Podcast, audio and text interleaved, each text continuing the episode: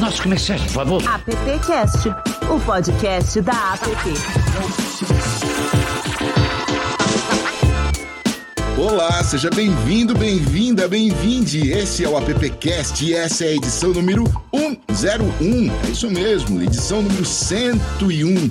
Sou Alexandre Lupe, falo aqui do estúdio da Compasso e muito bom estar de novo com você aqui no AppCast para a gente falar sobre mercado, falar sobre a nossa indústria, falar sobre comunicação. Não é isso, Douglas Mikeloff? Bom dia, boa tarde, boa noite.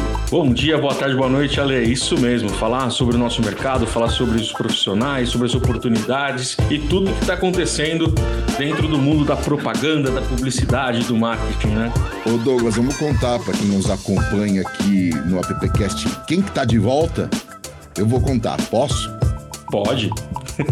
Então, quem está de volta, depois de cinco anos, é o Festival Mundial de Publicidade de Gramado. Olha que maravilha. O evento que será realizado dia 26, 27 e 28 de agosto, logo aí em Gramado, retorna aos palcos pela primeira vez e desta vez comandado por uma mulher, sim senhor, sim senhora, trazendo visões sobre publicidade nos dias de hoje, basado pelo tema principal que é publicidade na era das experiências digitais. Para contar tudo sobre essa volta, a gente vai conversar com a Andresa Martins. Tudo bom, Andressa? Tudo bom, gente? Prazer Tudo bem, seja bem-vindo ao AppCast, viu? Imagina, gente, o prazer é todo meu. Estou muito feliz aí de participar aí de novo de um podcast aqui da App. Legal. Tive recentemente também no, no, podcast de Ribeirão, da App de Ribeirão, e sempre um prazer estar com vocês. A App abusa mesmo, viu, Andressa? bacana, bacana. A Andressa que é CEO do Festival Mundial de Publicidade de Gramado. E junto com ela tá o Marcelo Bento. Para quem não tá assistindo, tá vendo, você tá aí com um cenário muito bacana, viu, Bento? Obrigado, gente. Bom dia, boa tarde, enfim. Não sei que horário vai a gravação, né? É. Mas aqui é um cenário temático de um bar que eu tenho aqui dentro de casa. Então, como eu faço cerveja, né? Então já monto esse ambiente aqui para deixar um pouco mais descontraído para conversar com vocês, né? É. E o frio que anda fazendo aí no sul não tá precisando nem de geladeira, né, Bento? Dá para deixar. Não, dá para tomar in natura, né? Aqui a cerveja é bebida a temperatura ambiente, né? Nem é... precisa colocar primeiro. Muito bom. Ô Bento, é, fala um pouquinho da ALAP pra gente. Bom, a ALAP é uma entidade, né? Que ela tinha representatividade na América Latina, que ela era conduzida até então pelo João Firme, que agora a nossa presidente é a Andressa Martins, né? E eu faço esse papel aí de relação institucional da entidade, então, né? Então a gente faz as articulações uh, entre as entidades não só no Brasil, como na América Latina como um todo. E nesse papel agora para o evento do Festival Mundial de Publicidade em Gramado, nós fazemos as articulações entre as entidades, né, para se somarem aí à retomada do evento, né? Então, esse é o nosso papel agora momentâneo. Andressa, lá no começo a gente como falou que é durante cinco anos aí, né? Ficou quietinho, o festival tá de volta agora e vocês têm aí uma grande, um grande desafio pela frente. Eu queria que você falasse para a gente como é que é assumir essa relação após esses cinco anos de pausa, Andressa. Então, é, a gente gosta sempre de pontuar que é um evento de retomada, né? E está sendo bem desafiador. Num primeiro momento, a gente ia fazer ele somente digital, enfim, a gente estava em meio à pandemia quando, quando aconteceu a transição, e a gente veio nessa conversa de, ah, vamos trazer o evento em formato digital. E aí, após uma conversa com a Prefeitura de Gramado, a Prefeitura de Gramado pediu que a gente voltasse, né? E nesse meio tempo, até a gente estava conversando aqui antes de entrar no, no ar, tu comentou alguma coisa sobre o Rock in Rio. O primeiro movimento uhum. que a gente fez foi, foi ligar, inclusive, para o ex-presidente da gente que queria fazer a retomada em São Paulo. É, afinal de contas, Rock in Rio retomou em Lisboa, aquela coisa toda. A gente até achou bem interessante a ideia, porque a gente já fez edições extras, né? A gente fez edições extras no exterior. Mas para uma retomada, não levar o evento para Gramado, a gente achou que perderia um pouco a essência. É, então, por mais desafiador que tenha sido né, essa, essa aposta de voltar a Gramado, tem sido desafiador, a, a ideia que a gente devolva para a essência, né? E foi bem legal a resposta. A gente estava comentando também sobre o line-up, que está incrível, né? Quando a gente começou a fazer o movimento, a gente fez vários convites para o pessoal participar. Vários palestrantes, painelistas, né? E a gente não sabia que o festival ainda estava no hype. Então foi bem surpreendente que todos aceitaram. Então o que que acontece? O festival ele sempre aconteceu de quarta a sexta-feira, começava quarta-feira à noite e terminava na sexta-feira à tardinha. A gente teve que começar na quarta-feira. Estamos começando na quarta-feira de manhã e quase virando uma virada cultural, porque para poder encaixar todo mundo que deu o aceite na sequência, assim. Então foi um problema bom que a gente teve, né? Porque afinal de contas a gente entendeu que sim, as pessoas querem muito participar do festival e, também depois para tentar encaixar todo mundo para que todos pudessem ter a oportunidade de participar. E essa também foi a facilidade do, de trazer o evento de forma híbrida porque muito conteúdo que não conseguia entrar nos momentos ali do festival, a gente está tendo uma casa de vidro na rua coberta, onde a gente vai estar tá produzindo conteúdo e todo esse conteúdo depois vai para a plataforma. Então, o pessoal que não conseguia acompanhar presencialmente, depois vai conseguir acompanhar o conteúdo como um todo na digital, né? Muito bom. Douglas, vem aqui pro papo, Douglas. Vamos lá, eu queria até perguntar para a Andressa também, quais são os pontos que você destaca nessa evolução do evento, que são novidades para quem vai acompanhar, seja presencial ou seja virtualmente, assim, do ponto de vista de experiências, o que, que vocês estão construindo de diferente para a atratividade do evento? Então, eu acho que o festival ele teve algumas inovações, né? A primeira delas foi o fato, sim, de, de eu ser uma mulher na liderança. Isso pra gente foi algo, tá sendo pra gente algo muito novo. Afinal de contas, o festival tem 40 anos e nesses 40 anos sempre foi liderado por homens, né? Primeiro na figura uhum. do seu João, depois dos presidentes e patronos, então, todos foram homens até aqui. Eventualmente, alguns países ainda eram comandados por mulheres, mas não na sua liderança, sim institucionalmente, né? É, a segunda coisa foi essa tomada de decisão de fazer um evento híbrido, porque até então o evento só acontecia presencialmente, porque o forte mesmo do festival sempre foi o networking, né? E o digital ele não tem esse calor humano e o poder das conexões. Ele funciona, mas não na sua totalidade também. E outro fator também bem legal que a gente está trazendo é que o primeiro movimento que foi feito no festival, o festival sempre aconteceu muito de uma forma muito fluida. A gente colocava o carro na rua e as pessoas normalmente entravam em contato com a gente porque até queriam palestrar no festival. Apesar da gente ter tido curadorias anteriores, e muito bem feitas, por sinal, acontecia em um outro, um outro formato. Primeiro o festival existia, depois as pessoas entravam, né, para fazer parte dele. Como foi um movimento um pouquinho diferente e, e eu estava já preocupada com esse leque aí de, de, desses cinco anos, que na verdade foram cinco no Brasil e quatro no exterior, porque o último a gente acabou fazendo em Paris. O primeiro movimento foi chamar curadores, né, então a gente tem aí o Luiz Gustavo Passetti, temos a Amy Field, temos o Leonardo Moura. Chamamos os três e apresentamos a ideia do festival. Ó, estamos retomando, estamos buscando os melhores curadores que dentro do que a gente imagina pode acontecer aqui dentro do festival, para comandar três trilhas diferentes. Então eles assumiram, foi muito legal assim da parte deles também. E a partir daí que surgiu esse line-up. Então, esse foi um movimento diferente que a gente fez, funcionou porque eu acredito que um dos sucessos hoje do festival que eu mais escuto é que o line-up tá incrível, que são pessoas incríveis, que as trilhas estão maravilhosas, são conteúdos uh, que impactam hoje diretamente no nosso cenário. Então, esse foi um dos movimentos também inovadores que a gente fez. Outra questão, nós temos o Galo de Gramado, né, que é a premiação. Só que como é um evento de retomada e a gente acabou fazendo esse planejamento e programação do evento em um mês e meio, a gente acredita que não teria tempo hábil das agências estarem se inscrevendo também, porque a gente estava ali em meio a, a galera indo viajar para Cannes, né? Afinal de uhum. contas, Cannes sempre foi a inspiração do festival. Então a gente chamou um outro parceiro, que é da Flag, que é o Martini, e ele, em parceria com papel e caneta, criaram um. Não é uma espécie de premiação, e sim de homenagem, né? Para que a gente pudesse dar vozes às pessoas que hoje se destacam no mercado. É, nesse nosso cenário aí, mas uh, a, na verdade a gente não quer dar voz, porque a voz as pessoas já têm, a gente na verdade quer ampliar essas vozes, então eles criaram internamente um, com em torno de 19 jurados para que pudessem avaliar né? A, essa avaliação foi feita através de vozes mesmo, porque justamente a gente está trazendo muito forte a diversidade e acessibilidade dentro do evento, então a gente acredita que as vozes não interfeririam em nada. E a partir das vozes foram selecionadas dentro de seis categorias, ali a gente está tá falando de liderança, criatividade, negócios. Foram escolhidas seis vozes que vão estar tá sendo homenageadas em Gramado. Então, esse primeiro movimento, né, a gente até espera que se perpetue, porque é um projeto muito legal, é, com pessoas incríveis. É uma maneira da gente dizer que estamos de volta e que em 2023 o Galo volta. Né? Porque o Galo está presente, inclusive, no, no próprio troféu, mas só para dizer que veio, ó, estou aqui e em 2023 a gente está de volta. Então essa foi as coisas mais inovadoras assim que a gente trouxe nesse curto espaço de tempo, né? E uma das coisas legais também é que o festival, apesar de ser um evento onde todas as pessoas têm muito interesse em participar, ele foi muito tradicional durante muitos anos, né? Então a ideia justamente é inovar, trazer, é, renovar inclusive as pessoas. A gente sempre teve um grande público de estudantes, sempre foi a nossa maioria.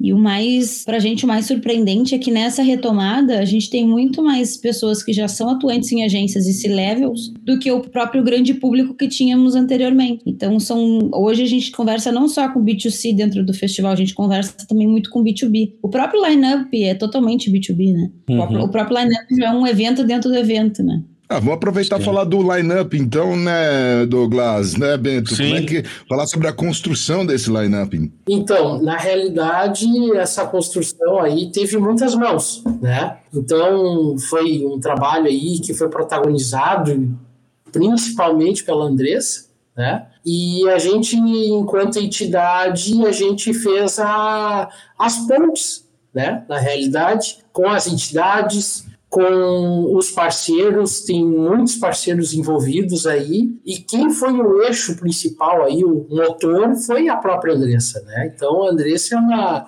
é uma super mulher, com todas as palavras e todos os adjetivos e qualidades possíveis, porque ela que conseguiu reunir, ela que conseguiu conduzir. A entidade ficou como um coadjuvante nesse sentido, porque a gente construía as pontes e ela que executou de fato.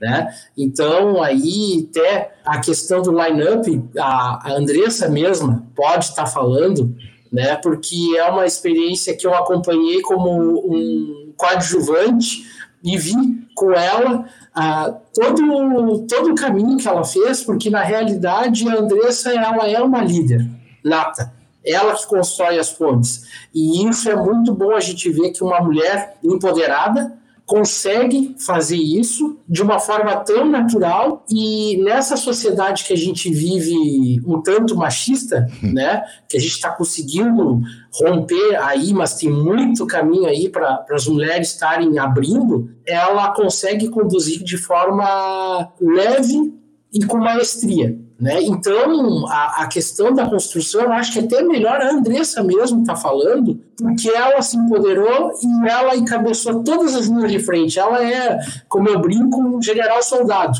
Além dela planejar e arquitetar, ela vai para o fronte de combate e a gente só fornece as munições para ela. Então, acho que até, na realidade, a Andressa pode dar algumas, alguns relatos interessantes aí nessa construção, que teve muita coisa aí que a gente se solidarizou, a gente baixou a cabeça, vamos lá, vamos focar, e ela que conseguiu encontrar as soluções. Ela que é a, a nossa general de campo aí. Viu como, como são as pessoas que trabalham comigo? Agora vocês entendem. É. Andressa, não é à toa que ele é relações institucionais, tá né?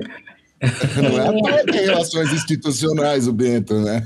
É, Exatamente. Não, o Bento é o nosso, eu que nem eu digo, né? O Bento é o RP do grupo, né? Porque ele é muito, muito um articulador. O que eu acho que o que o Bento está falando é porque realmente a minha experiência nesses 27 anos de, de ALAP, de festival, elas ajudaram muito nessa construção.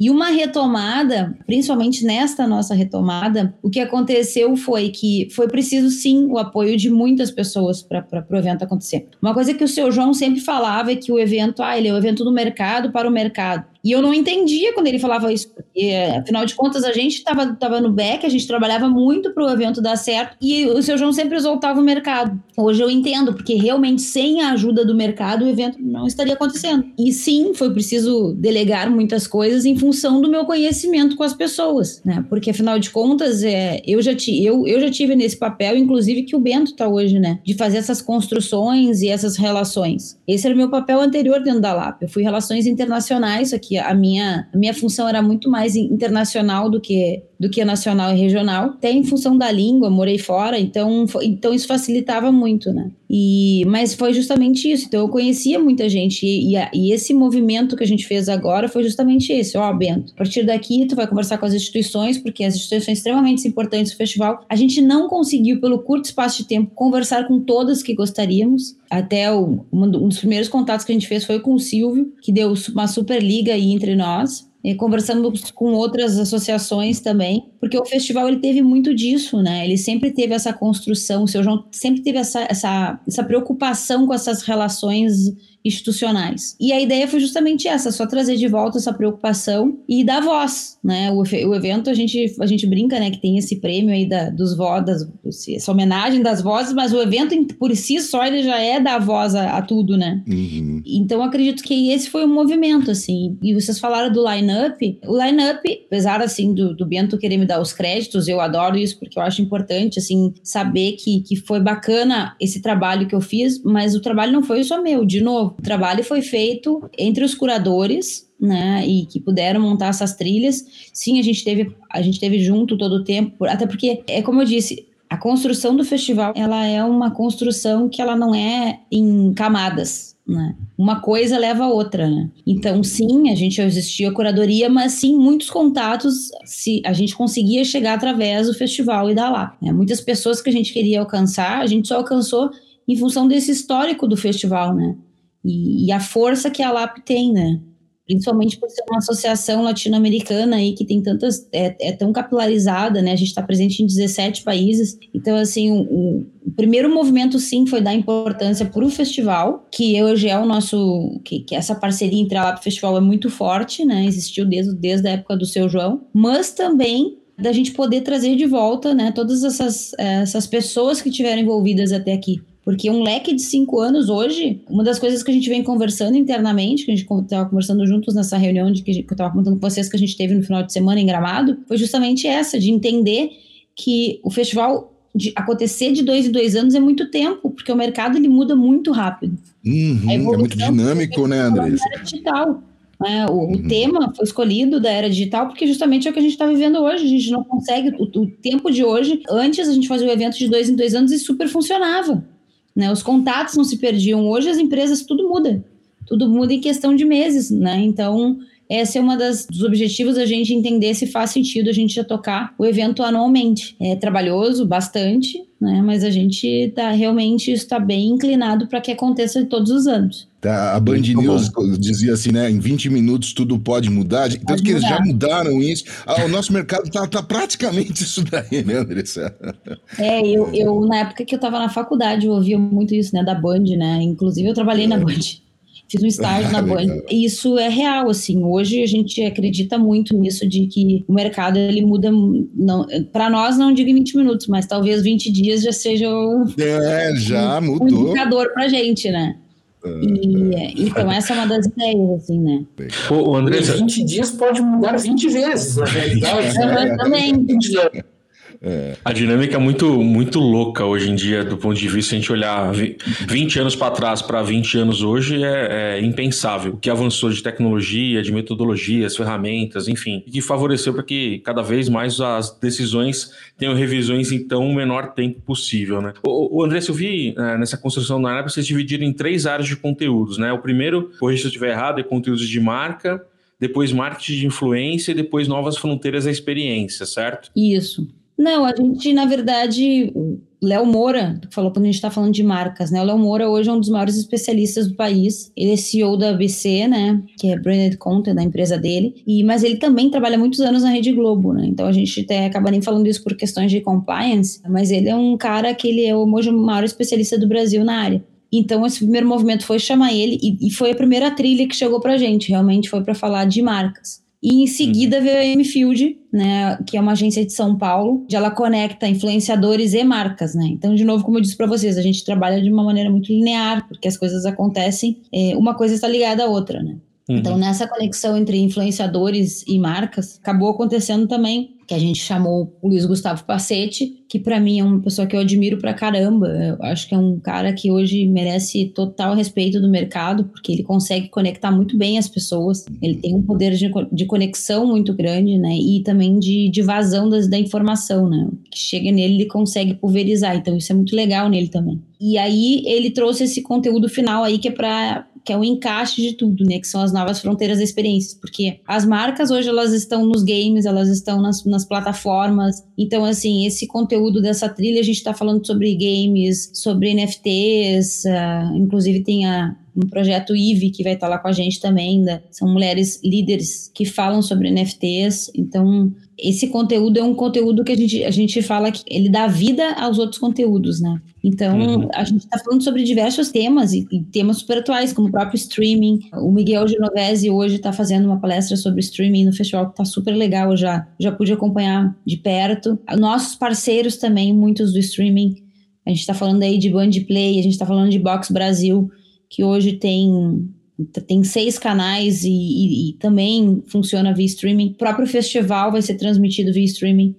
Então eu acho que a gente está numa, numa pegada de trazer realmente assuntos que hoje são totalmente estão totalmente no hype do mercado e é o que a gente está vivendo, né? O festival por uhum. si só, se pegar, a gente está trabalhando marca, a gente está trabalhando o streaming do festival, a gente está trabalhando a conexão com os influenciadores, a gente está conectando marcas e pessoas. Então, na verdade, as trilhas nada mais é do que a, o reflexo do que a gente está aplicando dentro do festival hoje.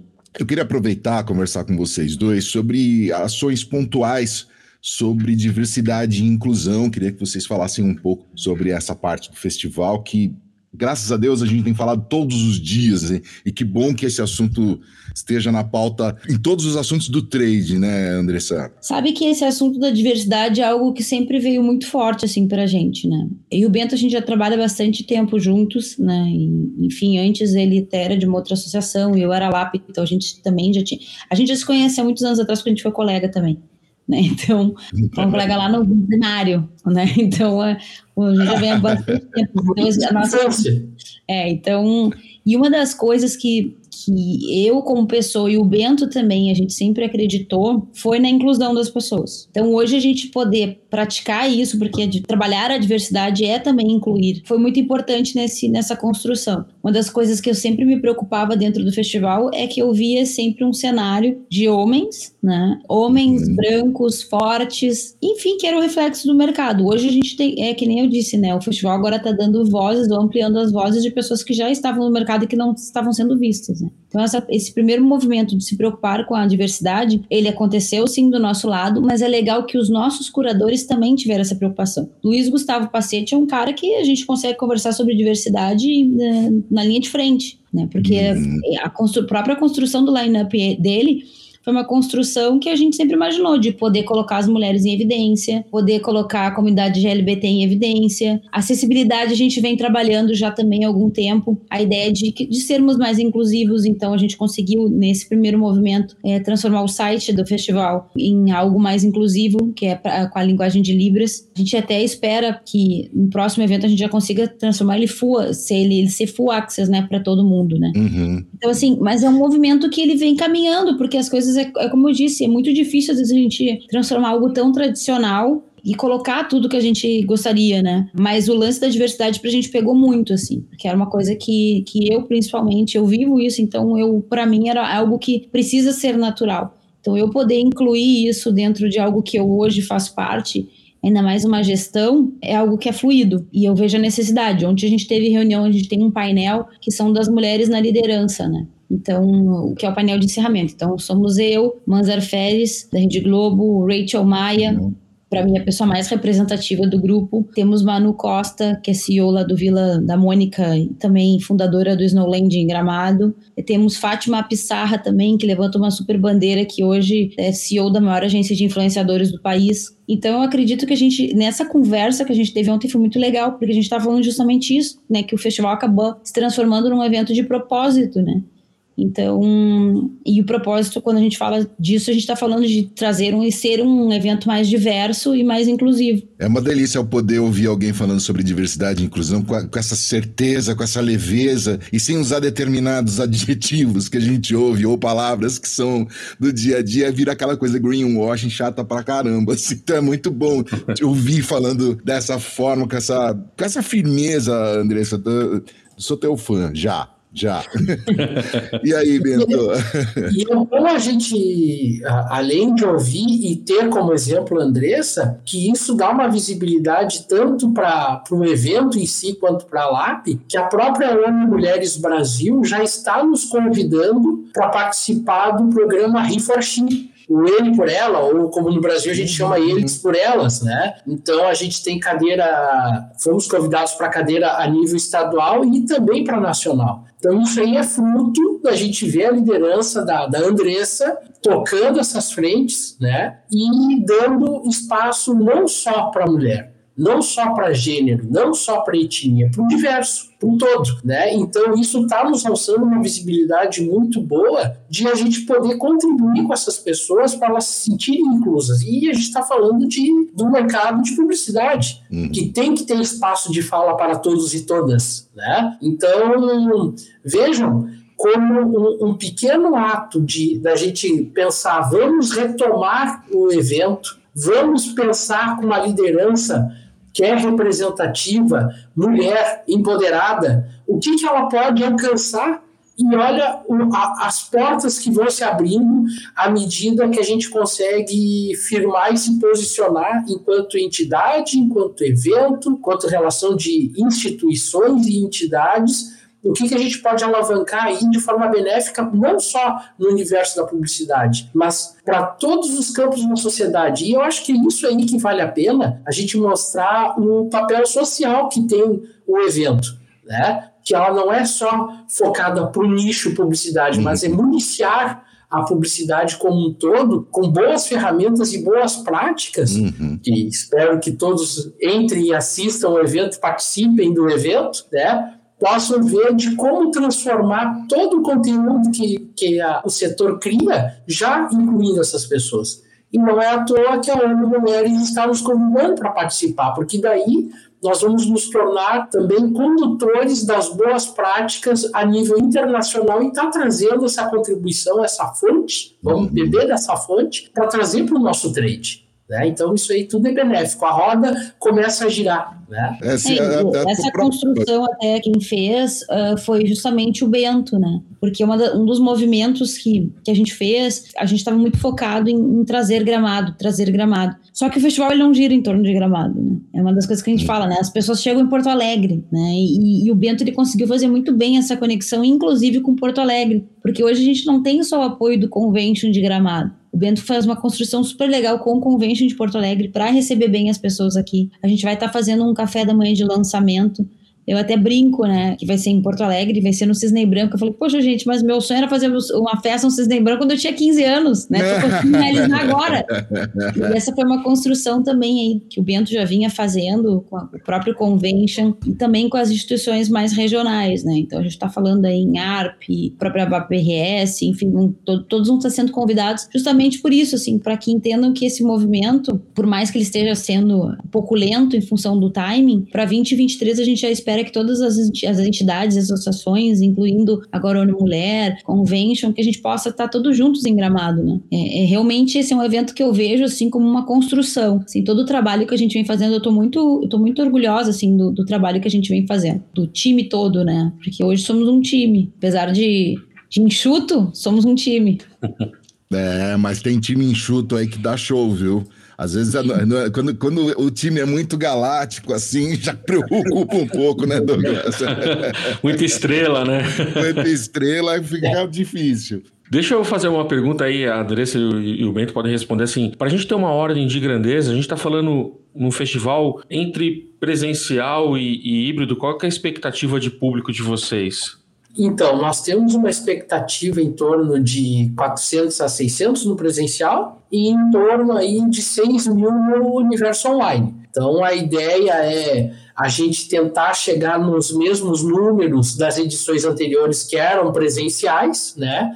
Isso no, na soma do online. Uhum. Até porque, pelo espaço-tempo e pela necessidade que nós estamos vendo, nós identificamos isso, que a parte do evento online veio para ficar. Né? Como ela veio para ficar, então a gente vê que a adesão é muito maior no online, mas também há uma grande procura no presencial. Então a gente está conciliando esses dois espaços possíveis, até porque o investimento em tecnologia de entrega, de transmissão, de plataforma, de internet, ela é tão, vamos dizer assim, tão parruda quanto o investimento para fazer um evento presencial. Então, se tu tem investimentos semelhantes e tu tem como fazer uma boa entrega para aquele profissional que deseja se alimentar do conteúdo, mas não tem tempo para se deslocar, a gente está optando aí até a pandemia nos deu essa escola, né? Uhum. Da parte do evento ser online e aquela parte focada para o presencial, para as pessoas que ainda necessitam, né? E todos nós, seres humanos, necessitamos do contato físico, né? A gente rever as pessoas. Então, a gente adotou esse modelo híbrido justamente por isso, né? E também já nos facilita a criação dos conteúdos digitais. Então, aí a gente já pega o útil útil agradável, que é o a opção do congressista vir para o evento até de forma online e dali a gente já também poder criar o conteúdo. Então, foi essa a construção e até a gente vê que na parte do online a interação do público se torna mais ativa, né? Uhum. Não fica como no, no, evento tradicional, que é só sentar na, na cadeira, ver o palco, não comentar, não reagir, no máximo bater palma. E a nossa proposta é o público interagir. Quando tu está na parte do online, tu tem como enviar as perguntas, né? E essas perguntas serem moderadas. E o público flui mais no online do que no presencial no envio de perguntas. Tu tem ali 5, 6, 10 perguntas no presencial. E no online tu vê ali desde o bom dia, boa tarde, boa noite, como tu vê o pessoal quase fazer uma mini palestra para perguntar para o palestrante. Então, isso aí é legal porque isso movimenta. Então, é essa sacada da gente fazer nesse formato híbrido, aí aí é que está a graça da coisa toda, que a gente trabalha com um conteúdo tão dinâmico, como a gente estava falando dos 20 minutos da Band, uhum, uhum. o nosso segmento aqui pode ser 20 mudanças em 20 minutos, e isso aí é a cara da publicidade, né, gente? Então não tinha como ser de outra forma que não híbrida. Ah, vá que é assim, né, Bento? Ah, vá. o Bento traz um negócio que é muito legal, assim, né? Porque o Bento trabalha com, muito com digital também, né? Então, é, é, bem isso. Assim, a, gente, a gente, nas nossas reuniões, a gente sempre fala de, de se preparar para surpresas, né? Então, a, a, gente espera muitas surpresas aí, né, com, com, tudo que vai acontecer com o evento. Vale lembrar também que a gente está falando de números no streaming, né, na plataforma do uhum. festival. Mas a gente também tem a parceria com a, a própria Box Brasil e com a Band, que vão fazer transmissões, né, não na íntegra, porque.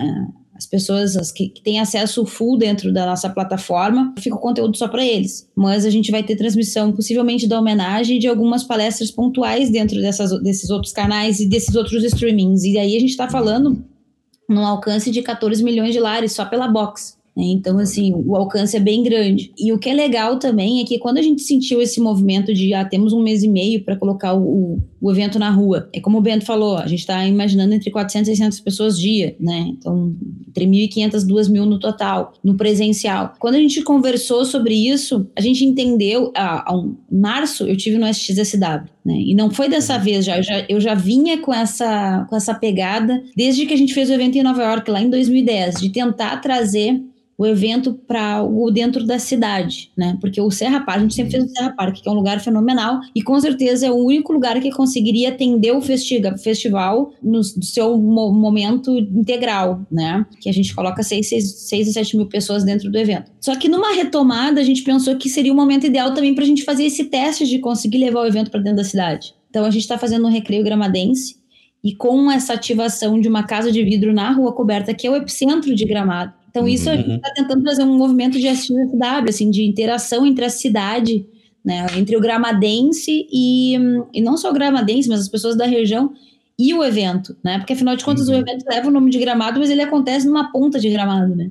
E a ideia não é justamente a gente conseguir fazer essa interação toda exatamente como acontece no SXSW. Né, que foi, uhum. Eu lembro que no início o festival sempre teve como referência Cannes, e continuamos tendo em termos de conteúdo, em termos de experiência, em termos de, de até da própria premiação. Sempre foi inspirador para a gente, mas também conseguir conduzir isso de uma forma é, mais semelhante a outros eventos do mercado, mais eventos disruptivos, como é o XSW, como é a Semana da Propaganda de Nova York, para a gente também fazia sentido. É, é sair um pouco do tradicional e a gente tentar ser mais inovador e disruptivo, trazendo a referência de outros lugares como esses.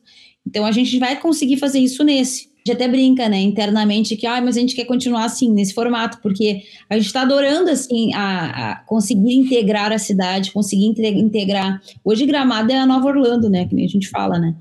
Porque Gramado, cada dia é uma caixa de surpresas. A gente tem lá inúmeros parques, agora mais a, a Vila da Mônica também está chegando. Então, assim, é um lugar que tem N possibilidades da gente poder fazer essa construção. Então a gente está bem feliz também com essa mudança. Enfim, esperamos que tenha algum lugar que possa comportar toda essa nossa necessidade, porque a ideia é não sair do meio da cidade. É um negócio que a gente está gostando bastante. Você deu o exemplo do SXSW. Em Santa Rita do Sapucaí, sul de Minas, também acontece o, o Hackathon e também é o mesmo, é um festival de inovação, é a mesma pegada do SXSW, é palestras serem feitas dentro de um restaurante, dentro de uma lotérica, sabe? Assim, isso é muito legal, integrar a cidade, é muito bom ouvir isso. Apesar de Cannes ser ainda né, uma referência e, e tem todo um, tem toda uma mística, né, em torno de Cannes, mas é legal é imprimir essa essa mentalidade assim de gente, beleza, é bonito, mas, né? nós não precisamos ficar escondidos do grande público, assim, né? A, a, propaganda faz parte da vida das pessoas todos os dias, né? E, e, aí, nessas horas, a gente acaba ficando escondidinho lá. E isso é, é, é legal, essa... É, essa... eu fui convidada para participar do, do Hackathon. A gente vai estar tá fazendo uma participação lá esse ano. Opa! Então, vamos, a gente vai se encontrar lá, então. Vamos se encontrar lá. Então, eu, eu, até comentei com o João, assim, que eu queria viver essa experiência do, do Hackathon justamente por isso. Porque a, eu, eu amei o SXSW, né? Eu nunca, nunca uhum. consegui ir, porque março normalmente é meu aniversário. Então, normalmente eu venho para o Brasil. Então, eu fugia dos Estados Unidos nessa época do ano. E esse ano deu para casar direitinho, consegui ir. Foi muito legal, assim. Por mais que fosse um, um lance de retomada também, ainda eu ouvi as pessoas comentando, né, que, que ainda estava numa pegada diferente, mas mesmo assim foi encantador. E eu acredito muito nisso, assim, de, eu tô indo pro Hackathon, vou participar, enfim, vou, vou ter uma participação lá, mas eu quero mais ir para entender essa construção, porque é uma coisa que eu acho legal a gente trazer para Gramado. Eu acho que o João conseguiu construir uhum. isso muito bem, né, numa cidade que não tem nem leito para todo mundo, né? A gente tem que ficar nas é. cidades vizinhas. Hoje Gramado tem possibilidade de levar muita gente, né? Mas eu também já passei por uma fase que Gramado tinha só 11 mil leitos. A gente tinha 6 a 7 mil pessoas, fora, fora turistas que, né, que, que uhum. acabavam indo para Gramado em junho. Então, hoje não, hoje a gente já passou lá de 20 mil leitos, então Gramado já consegue comportar todo mundo. Mas mesmo assim, às vezes a gente usava a base e apoio de Canela, que é do lado. Então é legal, eu tô indo para fazer essa construção, para entender um pouco como funciona e para trazer como referência porque essa é uma das coisas que a gente pretende perpetuar. A única dificuldade que eu vejo em SXSW ou no próprio Hackathon, ou na própria Semana da Propaganda de Nova York, realmente a gente conseguir dar visibilidade para todo o conteúdo. Porque são ah, muitos, é um desafio, né? Lugares, né? Então, uhum. são muitos canais, e uma coisa é nos Estados Unidos, que funciona. Outra coisa é a nossa tecnologia no Brasil, que ainda não é das mais avançadas, né? Então, uhum. esse é um desafio que a gente precisa entender como poderia ser, porque a gente acabaria envolvendo mais o presencial e deixando de lado isso que a gente trouxe, que está sendo tão positivo, que é o digital. Uhum, então, uhum. desafio, mas é aquele negócio, né? A cada 20 minutos tudo pode mudar, de repente a coisa Até ano que vem. É... Douglas. Muito bem. Tanto para a Andressa quanto para o Bento, é, como é que a LAP e a APP podem, na visão de vocês, unir, se unir para fortalecer essas iniciativas? O que, que vocês esperam nesse caminho e como é que a gente pode fazer coisas juntas? Então, como a LAP, como a APP, nós acreditamos muito no associativismo. Então, já fica desde já, então, na pergunta barra provocativa, um convite. vamos nos reunir mais, vamos ver as nossas dores, ver as nossas necessidades e vamos construir as duas entidades de forma forte. Em que sentido? Não só no evento, né? A gente tem que deixar claro, tanto para os nossos associados, quanto até para as nossas diretorias, que sozinhos não vamos longe. Né? Nós vamos longe é construindo a coletividade. E de que forma? No associativismo. E nisso a gente vê quais ações pontuais a APP necessita, quais as ações pontuais da ALAP necessita e ver as nossas expertises. Eu acho que com a união das entidades, a gente consegue avançar na representatividade, seja a nível corporativo, né? seja a nível de relação pública, que é o, a, a gente está vivendo uma, enfim, uma situação bem complicada no nosso país, não só no país, no mundo, mas falando aqui no nosso quintal, da forte despolitização. Tudo que é ruim e maléfico que pode acontecer é a política, e não a política está aí para nos ajudar. Isso aí vem desde a Grécia Antiga e a gente vê como as civilizações se construíram foi através da política. Sim. Então, da boa política, ninguém está falando de politicagem. Também tem essa Uhum. diferença aí que o pessoal deixa no mesmo cesto. Mas a boa política, que é o que nós acreditamos, as duas entidades acreditam, nós temos que nos unir e ver quais são as dores, até para a gente se mobilizar. A APP tem uma demanda específica na- seja na vereança, seja na Câmara de Deputados do Estado, governo de estados, ou na União, né? Então, seja a Câmara de Deputado Federal, Senado e Uhum. mais um pouco nos ministérios. Nós temos como fazer frente, nós temos como atuar. Nós temos cadeira na FEComércio, por exemplo Uhum. né? Então, isso são coisas que podem nos ajudar e a gente também fazer desse, desse front de, de boas batalhas, de boas lutas, a gente fazer isso reverberar e chegar até onde tem que chegar, onde a APP ou a LAP não tenha perna. Eu acho que é, é esse é o caminho.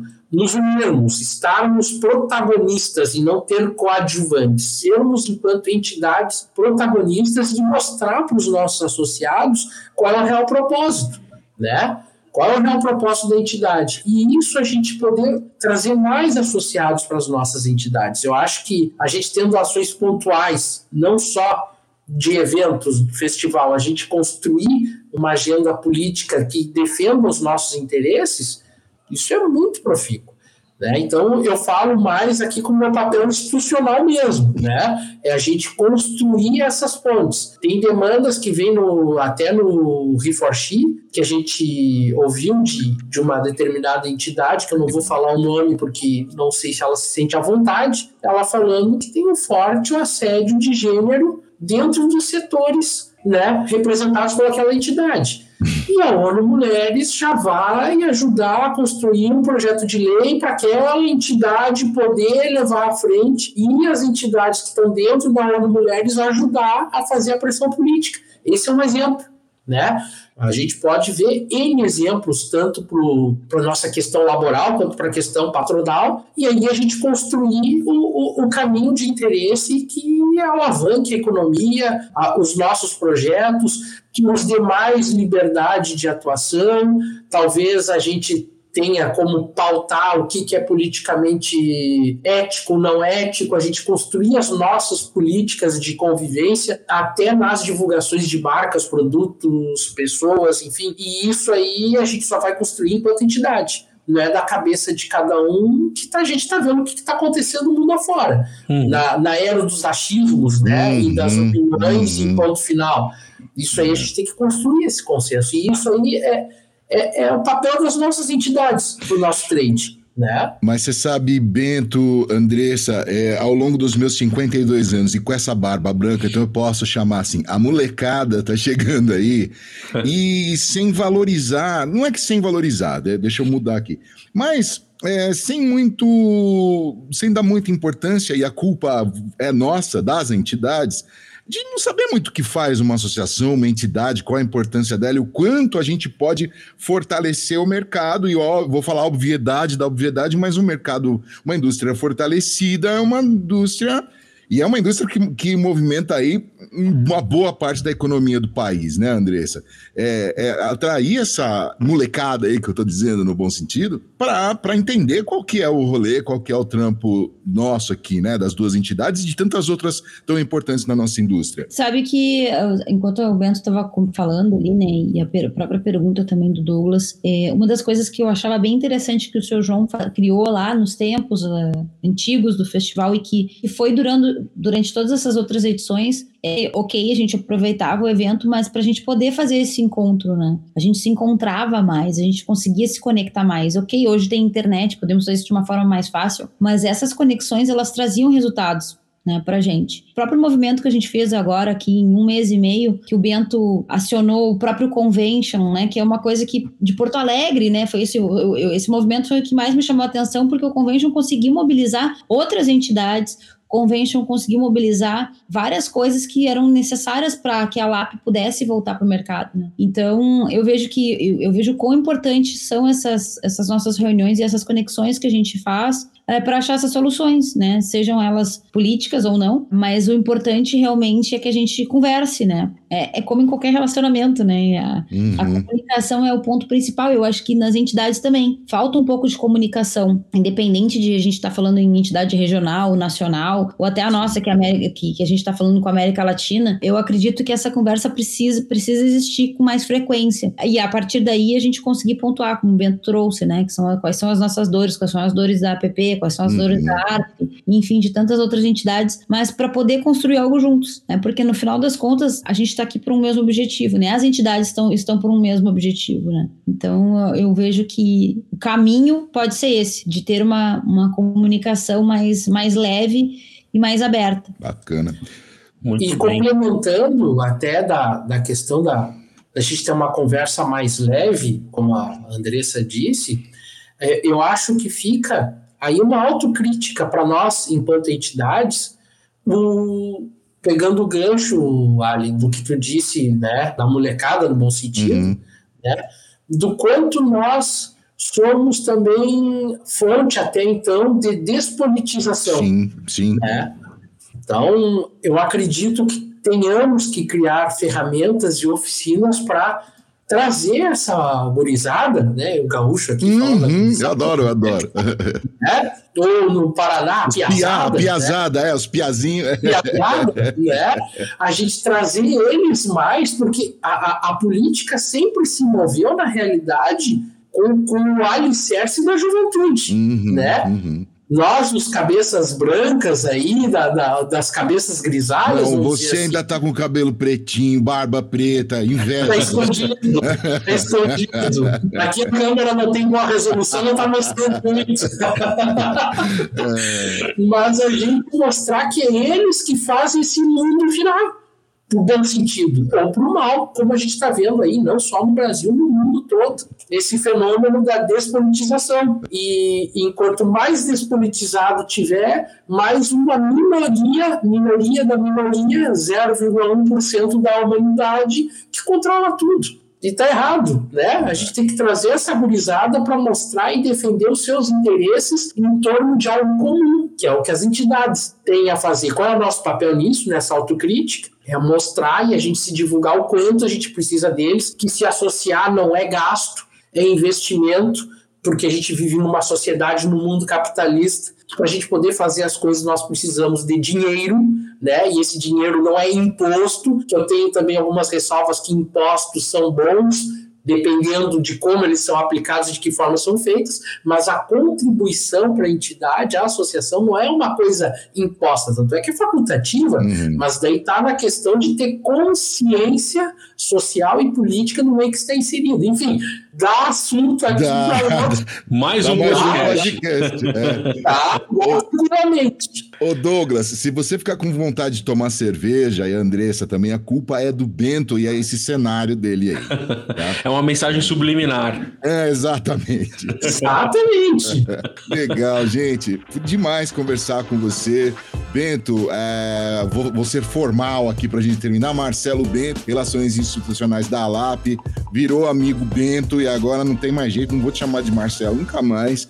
Obrigado, viu, pela tua participação, pelo papo e por todo por tudo que você compartilhou de bacana com a gente aqui. Agradeço enormemente Ali, Douglas, Andressa. Já os considero meus novos amigos. Show né? Parceiros, vamos avançar, é disso que a gente precisa, com o perdão da palavra, com tesão pelo é associativismo, é, é que a gente vai avançar e muito, gente. É isso aí. Então, agradeço a oportunidade de estar conversando e conhecendo vocês um pouco mais. Obrigado. Ô, Andressa, você sabe que a semana passada a gente comemorou a edição número 100 do nosso appcast e tal, e nós trouxemos aí três mulheres poderosas também da nossa indústria, justamente para marcar a app está fazendo 85 anos eh, esse ano aqui. E também, a exemplo de muitas outras, também foi durante muito tempo dominada por homens e, e por aí vai. E a gente fez questão de trazer nessa edição número 100 logo três mulheres e tantas outras que participam. Infelizmente, hoje na nossa mesa que tá sem uma delas. E é muito bacana a edição número 101 ter mais uma mulher poderosa, mais alguém que tá aí no mercado mostrando a que veio, mostrando toda a competência e, como eu disse lá atrás, toda essa leveza e toda essa certeza que você passa pra gente. Muito obrigado pela lição que você deu aqui, pelo teu tempo e por todas as coisas boas que você compartilhou com a gente aqui, tá, Andressa? Ah, imagina, eu que gostaria de agradecer. Para mim é um prazer. É, como eu disse para vocês, foi o primeiro movimento que a gente fez de, de entidades, foi com a app. Fui muito bem recebida. A partir daí, como eu disse, foi da app da, da principal para Ribeirão e para outras. Aham. E é sempre bom essa conexão. Para mim é muito importante, assim. Essa é uma coisa que é muito DNA do seu João, assim, de poder estar tá conectada com as instituições que levam um, a comunicação para frente. Então, fico muito feliz. Eu acho que esse é só o começo, assim, do, do só o recomeço dessa nossa conexão, para que a gente possa fazer vários projetos daqui para frente. Né? A gente está super aberto aí. Hoje tem o Bento aí que, que fala super bem dessas questões de, da associação, enfim, responde bem como essas relações institucionais e tem eu também no meu papel aqui de, de poder trazer sempre vocês para perto, né? Então, só agradecer mesmo pela oportunidade, convidá-los, né, para participar do festival aí, que faltam o quê? Nove dias, oito dias, né, Bento? Tá aí, tá, já tá na esquina, hein, já. É. é. É, mas que vocês possam também participar de uma forma ou de outra, seja no presencial, para que a gente possa, né, se dar um abraço aí depois desses dois anos, mas se não no digital, senão em 2023 a gente se vê de novo. A gente vai se ver em setembro também lá no Hackathon, lá. A gente vai se ah, verdade. lá. Verdade. Tá bom? O, já, o, nosso, nosso ingressinho já tá garantido, né, Douglas? Já, já. Já tá comprado, garantido. E quem quiser comprar e participar do Festival Mundial de Publicidade de Gramado, também acesse festivalgramado.com.br. Lá consegue comprar tanto a versão digital quanto as presenciais, né, Andressa? Isso aí. Lembrando que é dia 20, de 24 a 26 de agosto. Vale lembrar também que quem for associado da PP pode falar com vocês aí, porque a gente tem desconto especial para quem para quem ah, realmente Exatamente. Maravilha. Andressa Martins, CEO do Festival Mundial de Publicidade de Gramado. Foi mais uma edição aqui do AppCast. A gente recebeu essa dupla sensacional aqui. Meu amigo, companheiro de trabalho de app, Douglas Mikeloff, obrigado por mais uma. E é isso. Obrigado, Ale. O AppCast fica por aqui. O AppCast que tem a produção da Mari Cruz e também da Cristiane com dois N's Abila. Né? A produção é da Compasso Collab, que monta e distribui o nosso AppCast. A gente se fala na próxima edição. Valeu! AppCast, o podcast da App. Acesse appbrasil.org.br.